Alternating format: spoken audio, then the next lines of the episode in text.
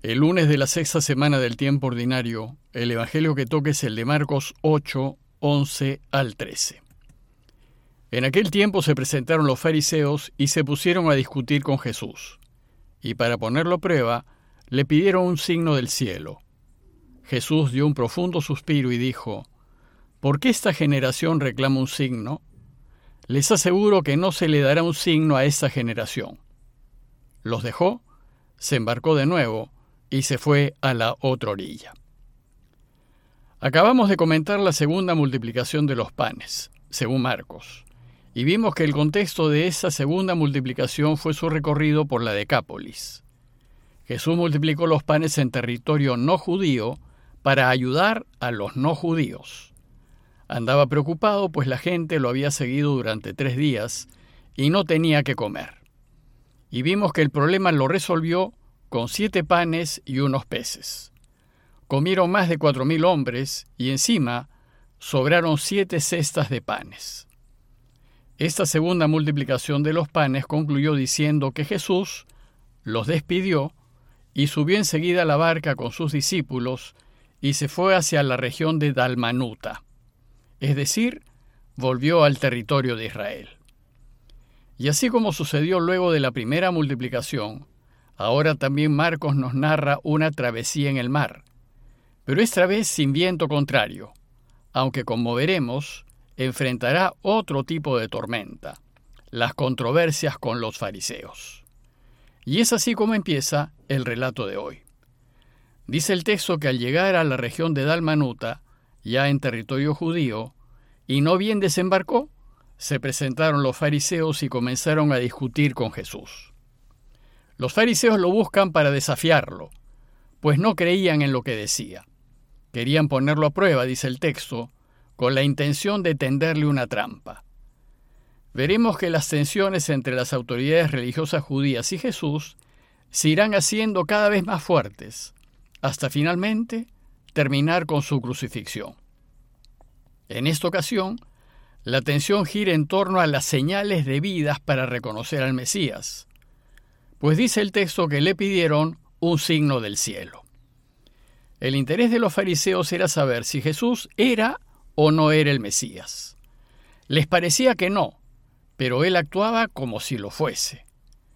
Entonces buscan atraparlo, pues si él es el Mesías va a tener que demostrarlo con un gran signo celestial, cósmico, y si no es capaz de hacerlo, entonces quedará al descubierto que no es el Mesías. Para ellos era muy importante saber si Jesús era o no lo era, especialmente en esos tiempos tan complicados en los que vivían, pues hacía muchas décadas, unos 90 años ya, que los judíos se encontraban padeciendo los efectos de la invasión romana.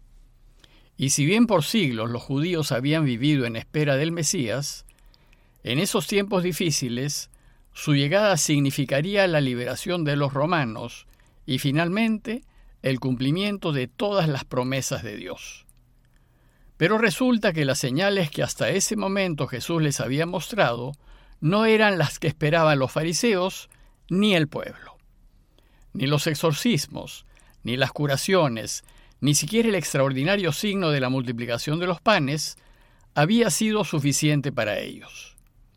Ciertamente los fariseos sabían que Jesús curaba y hacía milagros, lo habían visto, pero esos signos no lo convertían necesariamente en Mesías, pues sostenían que los magos y curanderos también hacían milagros, y que Satanás también los hacía, aunque sean para el mal. Además, con el poco poder que ha mostrado Jesús, pues solo ha curado a unos cuantos enfermos y algo más, será imposible que echen los romanos de Israel. Por lo tanto, ahora le piden un signo, un signo que venga del cielo, de Dios mismo, un signo que sea visible, deslumbrante, gigantesco, espectacular, jamás visto, por medio del cual demuestre su poder y su fuerza, que demuestre que es invencible y que viene de Dios. Algo así como el signo que mostró Moisés cuando abrió el mar y los egipcios pudieron ser derrotados, permitiendo así la liberación de Israel. Bueno, pues los fariseos querían ver algo así, pues el Mesías que ellos esperaban debía ser un hombre fuerte y poderoso. capaz de destruir a todos los enemigos de Israel. Además, el signo debía mostrar que viene de Dios y que posee ese poder destructor de enemigos esperado por Israel.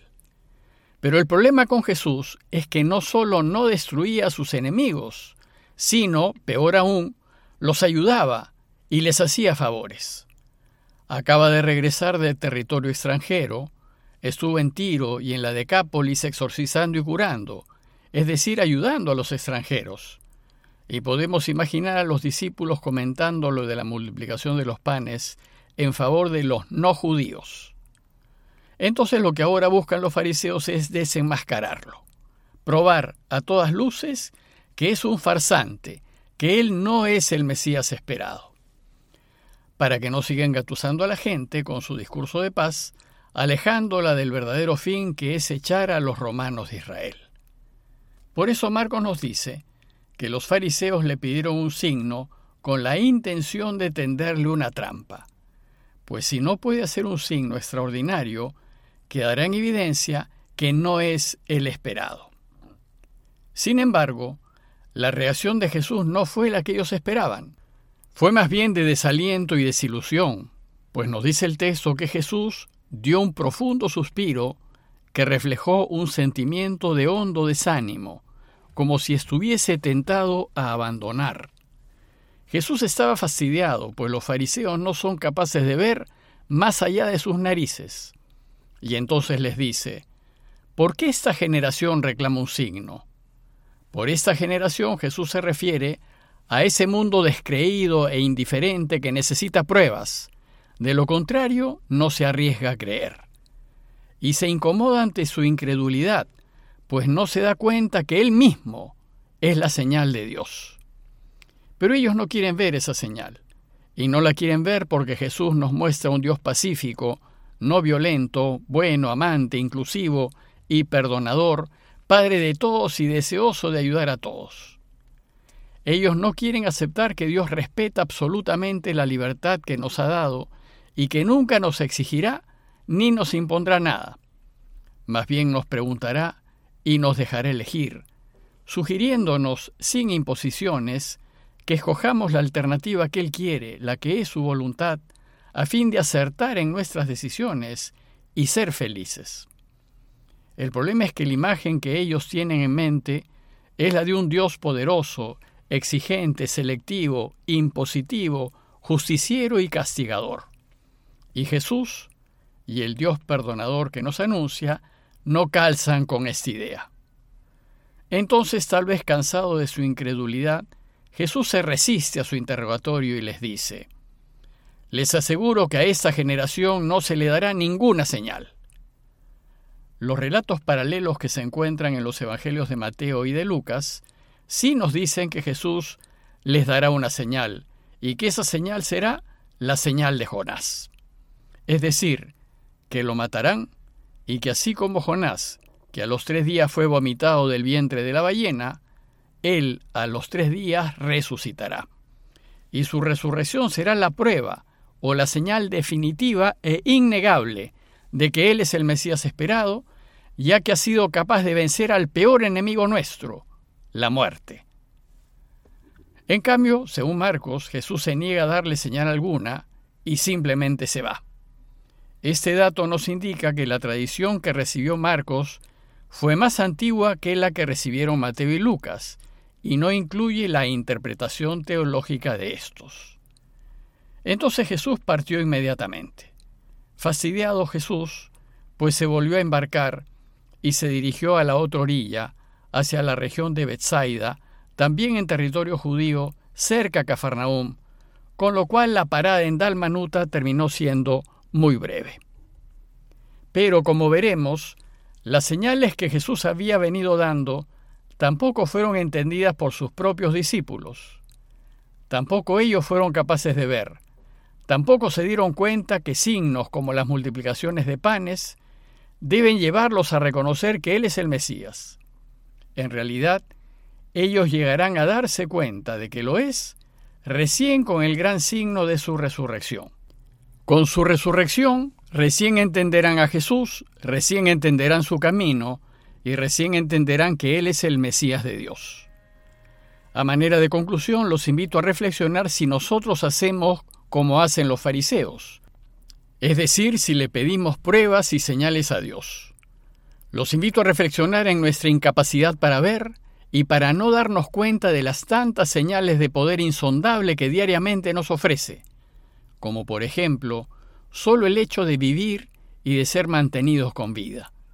Y reflexionar que si somos de aquellos que le estamos pidiendo frecuentemente signos y pruebas a Dios, significa que no estamos muy convencidos de que nos quiere y que se preocupa de nosotros, que no estamos convencidos que Él sea el Señor de la historia, que dirige todos los acontecimientos hacia Él, que no confiamos en Él y que no nos ponemos incondicionalmente en sus manos.